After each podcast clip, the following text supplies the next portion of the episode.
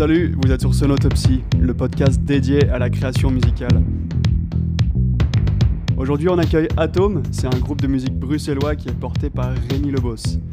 Il y a quelques jours, on a reçu Rémi, il est venu nous parler du morceau Devenir une fille. Il nous a expliqué l'origine de ses paroles, le désir de flouter les frontières des genres et la recherche d'un son chaud et granuleux. Atom est formé de Rémi Lebos et David Picard. Ils sont aussi accompagnés sur scène par Colin Waters, Leila Alev et Jean Pratt. Vous pouvez retrouver les liens vers leur page en description du podcast.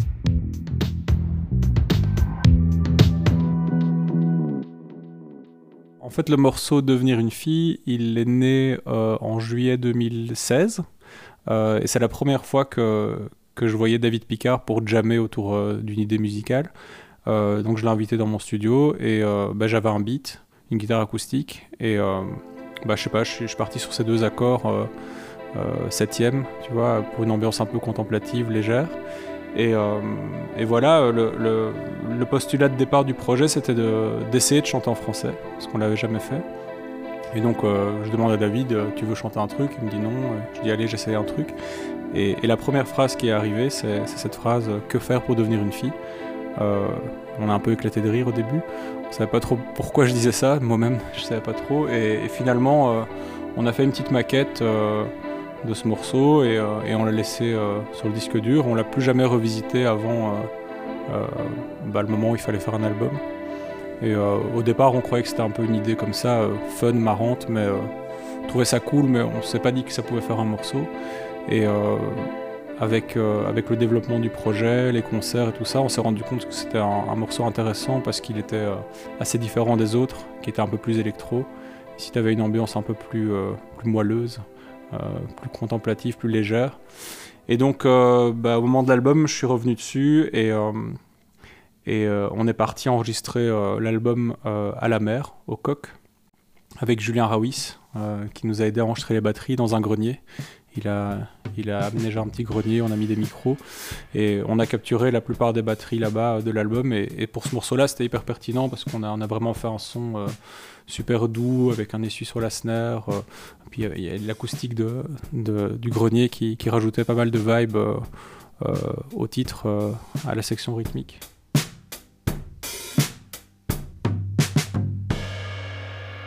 C'est clairement un morceau où l'accent n'est pas mis sur le côté physique, le côté rythmique. Euh, donc la batterie est assez en retrait. Elle est, elle est loin dans, le mix et euh, elle, euh, elle a un, rôle d'assise, de support, mais elle n'est pas là pour attirer l'attention. c'est tapé super légèrement. Niki, notre batteur, enfin c'était notre batteur, maintenant c'est Jean Prat, notre batteur, mais à l'époque on a enregistré l'album avec Nicolas Collard. on lui a vraiment demandé de taper le moins fort possible sur la, sur la batterie pour, pour garder un son euh, euh, doux, euh, éviter que ça soit tendu, puisque le morceau raconte tout, l'opposé. et donc même quand tu écoutes, le développement de la batterie, à un moment il tape sur les tomes et le, tome a un son super long, ça fait poum, c'est vraiment comme c'est un son presque aquatique quoi. Et donc on... c'est clair que, que, dans la balance même les choix de, de production c'est vraiment le Moog, la basse qui est devant et qui boum et qui prend vraiment tout l'espace. Euh, ouais, le synthé. En fait, on a aussi euh, on a, on a choisi de, de, ne pas utiliser de vraies basses dans le, dans le premier album. bah déjà, on n'avait pas de bassiste, et puis c'était pour asseoir un peu une couleur plus, plus électro, on va dire, plus contemporaine.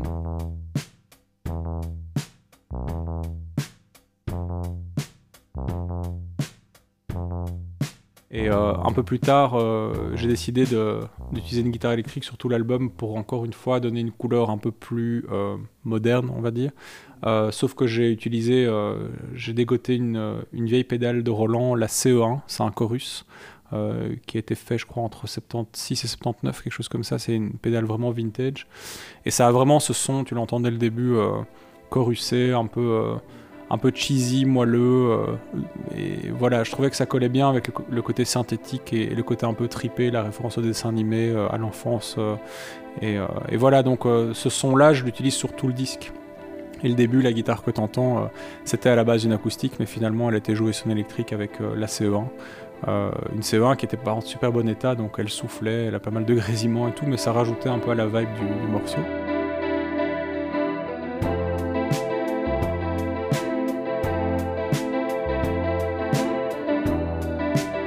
Et globalement, c'est aussi un truc que je m'étais dit pour le premier disque, c'était d'essayer de trouver l'ADN du projet, donc une espèce de, lexique, de grammaire euh, d'instruments. Euh, on s'est limité à quelques instruments. Le MOOC pour la basse, euh, la guitare c'était toujours un peu la CE1 avec éventuellement un delay, un space echo.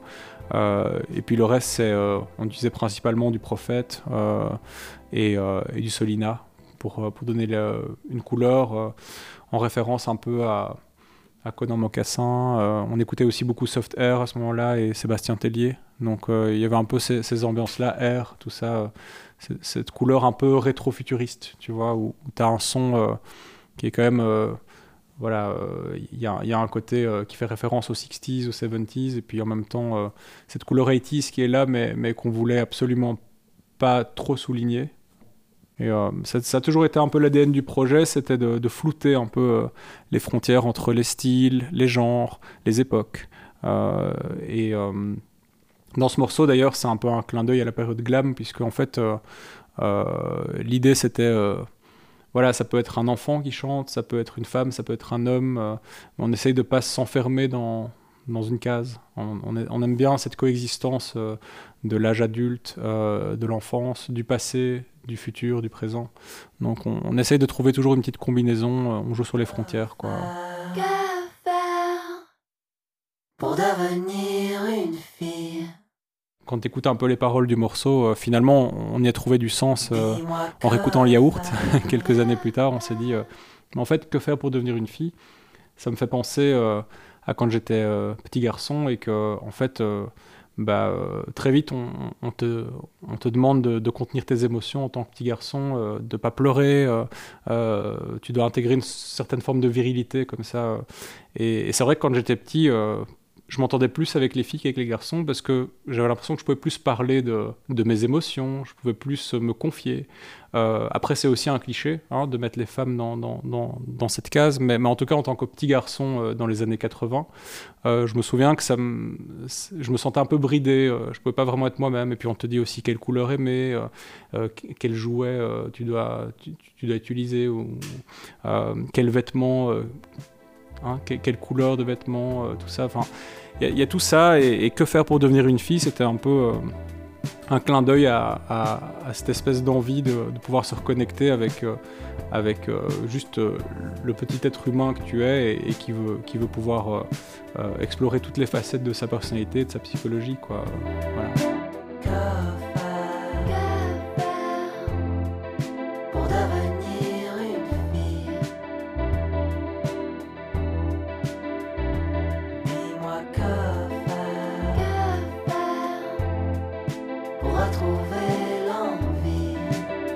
Donc, euh, donc finalement, ça a fait sens. Et, euh, euh, et, alors, ce qui est aussi marrant dans ce morceau, c'est l'apparition de la trompette. À la base, j'avais, composé cette mélodie sur la guitare. J'avais fait un petit solo un peu Beatlesien. et finalement, j'ai repris exactement la mélodie. Mais j'ai demandé à David, qui est trompettiste aussi, clavériste et trompettiste, de la jouer à la trompette.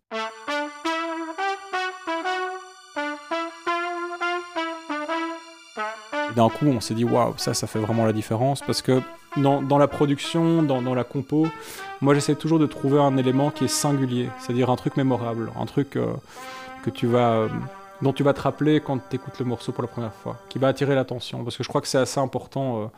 Euh, en tout cas, je trouve plus important d'avoir un son qui est singulier et qui se démarque et qui a une certaine. enfin, qui est, unique d'une certaine manière plutôt qu'essayer absolument de rentrer dans le canevas de, de, ce qui se fait actuellement et, euh, euh, et, et, du son que, par exemple, les radios attendent. Et donc ici, le son est volontairement très étouffé, c'est quasi pas mixé, enfin il y a un mix, mais c'est surtout une balance, c'est vraiment, c'est très libre, très ouvert. Donc on l'a enregistré dans un grenier, euh, dans un couloir euh, de la maison euh, au coq, et directement ça a donné une, ambiance. Et tout ce que tu entends derrière dans le morceau, tu entends des, des percussions, tu entends toutes sortes de, petits arrangements, ça a été fait dans, dans la pièce, dans le grenier, et, ça donne directement une couleur.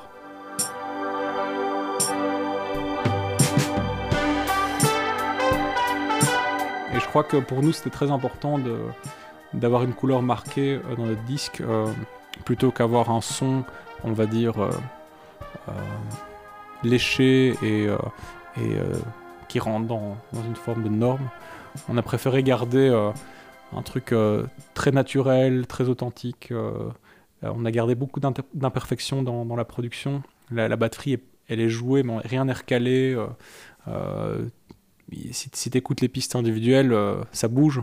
C'est joué au clic, mais c'est pas du tout parfait et on a, on a, on a tout gardé comme ça. Si t'écoutes un peu les, les shakers, etc., je crois que j'en ai joué quelques-uns, c'est pas hyper en place, mais en même temps, quand on les réenregistrait, euh, que c'était plus en place, on perdait complètement le, le, côté un peu vaporeux du morceau. Euh. Donc voilà, parfois, dans, dans, parfois il faut toujours il faut trouver un équilibre entre, entre les limitations et l'utilisation de la technologie, et, on a souvent été à l'encontre de, la technologie pas parce qu'on est euh, coincé dans le passé, je crois, mais parce qu'on on a envie de privilégier l'émotion avant la prouesse, la virtuosité technique. Euh. Après, il y a moyen d'avoir les deux. Euh, mais bon, on, se débrouille tous bien avec nos instruments, mais on n'est pas non plus des métronomes. Et, c'est là où en fait le côté rétrofuturiste, c'est ça aussi un peu à la manière de R dans, dans Moon Safari. Il y a un son quand c'est sorti, je trouvais ça vachement euh, futuriste, mais en même temps, le son est extrêmement euh, chaud, granuleux et presque intemporel. Et moi, ça m'a toujours impressionné cet équilibre. Euh, je pense aussi à, l'album de Portishead, Third, je ne sais pas si vous connaissez, c'est un album qui m'a fort marqué par les partis pris, la radicalité des choix de production et aussi le fait qu'ils n'ont pas du tout léché leur son.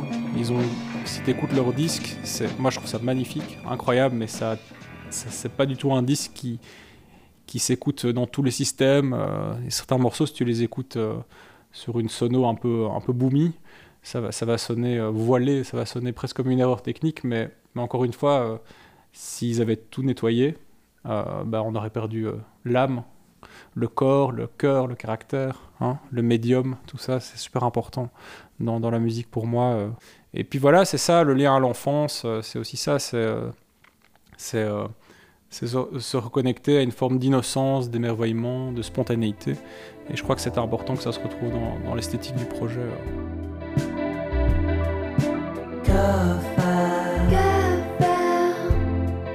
Pour devenir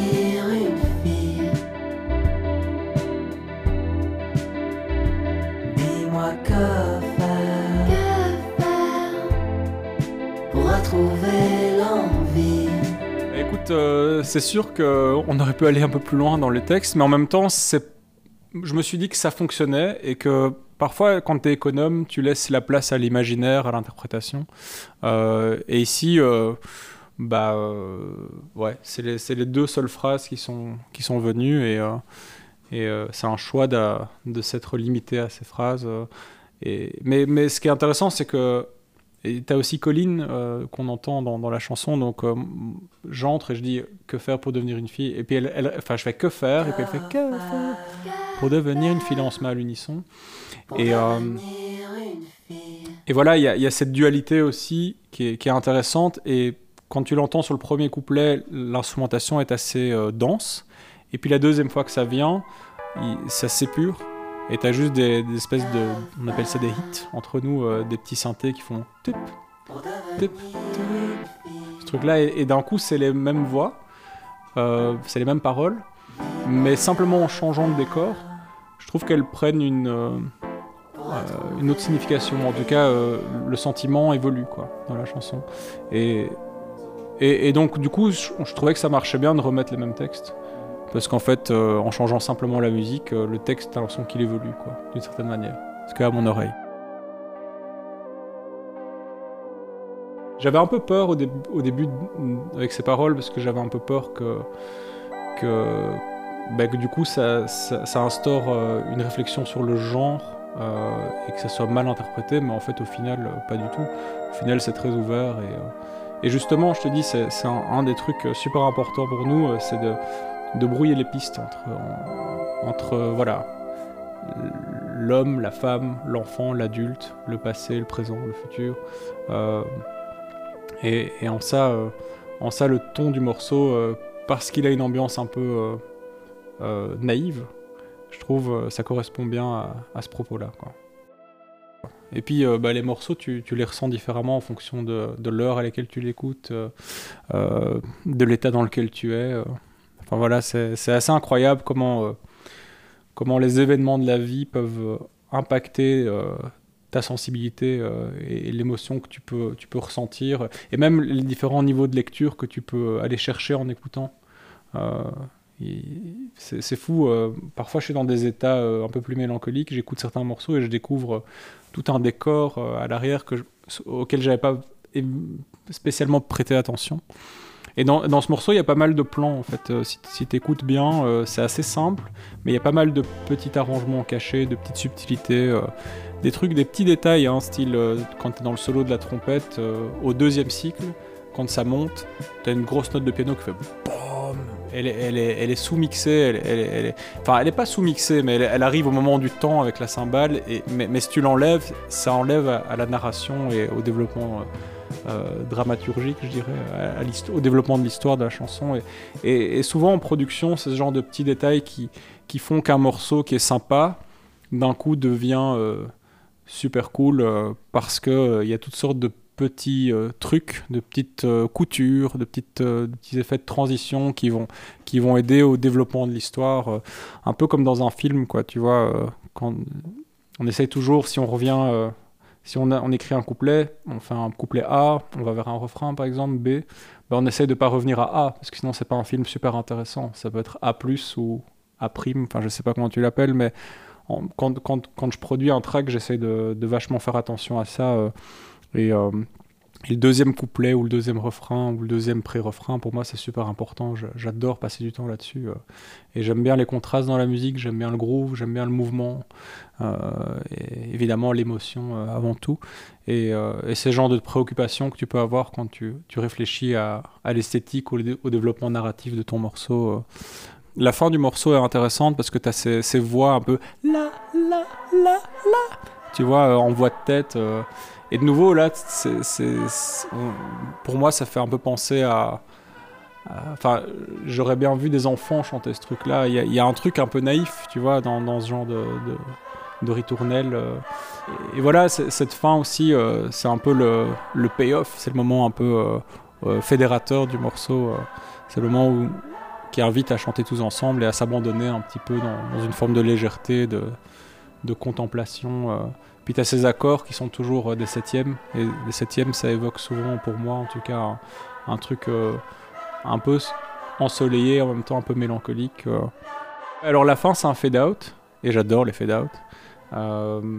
et je crois que bah, voilà, ça évoque le fait que ça peut continuer encore une éternité ce serait difficile de couper une ritournelle comme ça. Tu as envie qu'elle continue, qu'elle grandisse. Et... Ouais, le choix du fade-out, c'est un petit peu imposé naturellement.